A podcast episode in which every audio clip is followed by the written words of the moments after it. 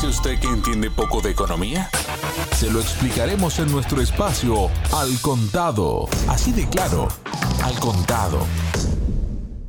Hola, bienvenidos. Les habla Javier Benítez y los titulares que asoman refiriéndose a la situación de Gran Bretaña parecen catastróficos. Por ejemplo, si uno recorre la publicación o una publicación de El Economista dice, La tormenta perfecta de Reino Unido, una inflación de dos dígitos con la recesión más larga en un siglo ya en marcha y entre otros datos que brinda la información dice que la lectura del índice de precios al consumo, el IPC de Reino Unido en octubre ha superado los peores previsiones al situarse en un 11,1% interanual frente al 10,1 de septiembre y el 10,7 esperado por los analistas. Según el informe de la Oficina de Estadísticas Nacionales, la ONS, esta tasa es la mayor de la serie desde que comenzó en enero de 1997 y las estimaciones sugieren que habría sido más alta por última vez en octubre de 1981 cuando la lectura fue del 11,2%.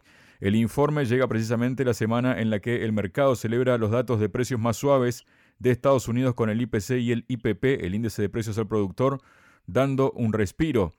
Para entender un poco más lo que significa esto, estamos junto al doctor Armando Fernández Steinko. Armando, bienvenido a Radio Sputnik. ¿Cómo estás? Gracias, muy bien, muy bien, Javier. Gracias por invitarme. Muchas gracias a ti, Armando. Y te añado unos datos más, si te parece, porque la energía y los alimentos han sido, según esta publicación, los grandes culpables de la cifra global. En septiembre y octubre de este año, los precios del gas y la electricidad aumentaron un 36,9% y un 16,9% respectivamente. Los precios del gas subieron un 128,9% y los de la electricidad un 65,7% en los 12 meses hasta octubre de 2022. Por su parte, los alimentos y bebidas no alcohólicas subieron un 16,2% interanual frente al 14,5% de septiembre con un repunte mensual del 2% y según la ONS la inflación habría sido del 13,8% si el gobierno no hubiera introducido una garantía de precios de la energía que limitara su aumento. ¿Qué observas en todo esto, Armando? Básicamente observo unas élites voluntaristas que no toman nota de la realidad de la economía británica tal y como es, no tal y como a ellos les gustaría que fuera. Yo creo que ese voluntarismo se observó muy claramente cuando el Reino Unido se salió de la Unión Europea, ¿no? Como si pudiera eh, subsistir su economía por separado y ahora se está viendo que sus élites parecen completamente sorprendidas o desinformadas, entre comillas, claro, sobre la extraordinaria dependencia energética que tiene el Reino Unido y el conjunto de Europa y también la extraordinaria dependencia de los alimentos importados de fuera. El Reino Unido desde hacía más de un siglo es incapaz de alimentar a su propia población, depende de los mercados internacionales del trigo y de los alimentos y eso pues la ha llevado a ser una potencia pues muy librecambista porque depende del resto del mundo. Entonces, en el momento en que no se hace una evaluación realista de qué es lo que está pasando en el resto del mundo, como sucede en relación con la situación en Ucrania y con la valoración realista de la capacidad de la economía rusa de resistir a las sanciones, si se cometen equivocaciones en ese tipo de diagnósticos, pues la economía británica va a la recesión o tiene problemas estructurales serios, ¿no? Efectivamente, además hay que tener en cuenta que el Reino Unido es uno de los grandes abalderados de las políticas neoliberales en las que las decisiones financieras juegan un lugar fundamental, ¿no? Esas mismas decisiones financieras, que son las que en principio alimentan toda la cadena económica británica, puesto que no olvidemos que la City de Londres es el primer centro financiero del mundo junto con Nueva York y además uno de los principales centros offshore del mundo. Ese mundo, el mundo financiero, depende en buena medida de la regulación de los tipos de interés. En el momento en el que se tienen que subir los tipos de interés por razones de inflación, como ha hecho el Banco de Inglaterra, 0,75 puntos de la noche a la mañana, una cosa que no había pasado nunca desde el año 1989, una situación también muy extrema para la libra esterlina. Recordemos que fue la crisis de la libra la que puso fin a la serpiente monetaria europea y llevó a los países europeos, no así a la libra, a, crear el euro. Es decir, estamos hablando de momentos decisivos de la historia financiera británica. Es decir, ese aumento, repito, del 0,75% de los tipos de interés del Banco de Inglaterra sintomatiza una situación, digamos, estructural, una decisión estratégica muy importante que tiene un gran coste, ¿no? Por un lado, pretende estabilizar a la libra esterlina, pretende estabilizar los mercados financieros, combatiendo de forma, digamos, salvaje la inflación, pero por otro lado pone en riesgo la economía real británica, puesto que subir 0,75 puntos los tipos de interés significa una recesión prácticamente segura y eso es lo que está pasando ahora, ¿no? Lo que va a pasar y está pasando ahora es que se espera una recesión muy dura de varios años, una recesión básicamente es que cuando la economía disminuye, ¿no? El crecimiento de la economía es negativo durante dos cuartales, ¿no? Entonces, estadísticamente se habla de una recesión. Entonces, eso es lo que va a pasar, lo que está pasando en el Reino Unido. Además, digamos, se habla de una recesión muy fuerte porque el retroceso puede ser del 0,5% del Producto Interior Bruto. ¿no? Y eso son grandes palabras. Entonces, aquí el margen de maniobra de la Reserva Federal, perdón, del Banco de Inglaterra y de la economía y del gobierno británico es muy pequeñito, ¿no? Porque si sube los tipos de interés, como vemos, cae una enorme recesión. Si se niega a subir los tipos de interés, se produce una reactivación de la digamos que sobre todo a través de la inestabilidad financiera a la City y a los sectores financieros británicos, ¿no? Entonces, digamos que es un espacio muy pequeñito por el que tiene que transitar la economía británica, tiene muy poco margen de maniobra y la bomba, la siguiente bomba, que no aparece en todos los informes, pero que la conocemos los que seguimos la situación económica en la Unión Europea, el agujero presupuestario del Tesoro norteamericano es mucho más importante del que se esperaba, ¿no? No es de 50.000 millones, sino es de 80.000 millones. Eso significa que el país está muy próximo a una especie de bancarrota técnica por el gasto enorme que ha hecho en relación con la guerra de Ucrania y el gasto que tiene que desembolsar, no lo olvidemos, para compensar el aumento de los precios del gas y del petróleo, ¿no? que son los impuestos de los británicos que al final se dedican en este caso para mantener la, la factura de los hogares y de las empresas británicas a un nivel mínimamente sostenible políticamente. Claro, eso es un montón de dinero que se va por ahí y eh, eso reduce la capacidad de maniobra también de la hacienda británica, ¿no? Y sobre todo la capacidad de maniobra para hacer frente a los gastos sociales que se vienen encima en una situación de recesión porque el desempleo en el Reino Unido ha crecido, pero no de forma muy preocupante, por lo menos hasta ahora, pero ahora se espera un aumento muy rápido del desempleo y si no hay dinero en las arcas públicas para hacer frente a esa situación de desempleo, estamos frente a una situación de desestabilización social latente muy real, ¿no? Justamente a eso me quería referir, Armando, porque la información habla de que hay otra amenaza inflacionaria que se conoció al hilo de los datos del empleo del país, que como tú decías es bajo, ¿no? Tiene un 3,6% instalado en mínimos desde 1974 la nota predominante volvieron a ser los ingresos salariales con una fuerza laboral que sigue lastrada por la pandemia. Sigue creciendo el número de británicos que deja el mercado laboral por enfermedades de larga duración y los sueldos avanzaron un 5,7% con respecto a hace un año, el máximo desde agosto de 2021.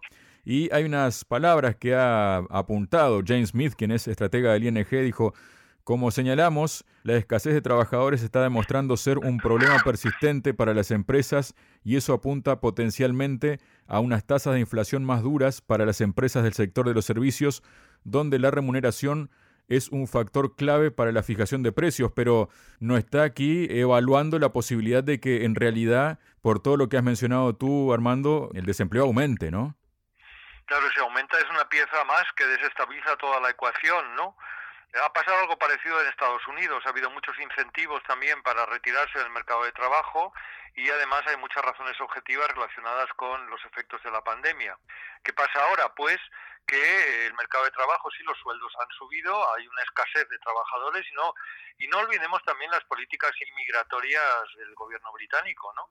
que han reducido el flujo de inmigrantes, sobre todo de origen polaco, al Reino Unido y eso ha creado una reducción ¿no? de la oferta de trabajo eh, disponible para hacer frente a muchos trabajos quizás poco cualificados, pero fundamentales para cualquier sociedad. Y eso también ha encarecido los salarios, ha desincentivado la inversión y ha creado también una situación, es verdad, de bajo desempleo, pero una situación que se puede ahora, como consecuencia de esto que estamos diciendo, disparar también por ese lado. ¿no?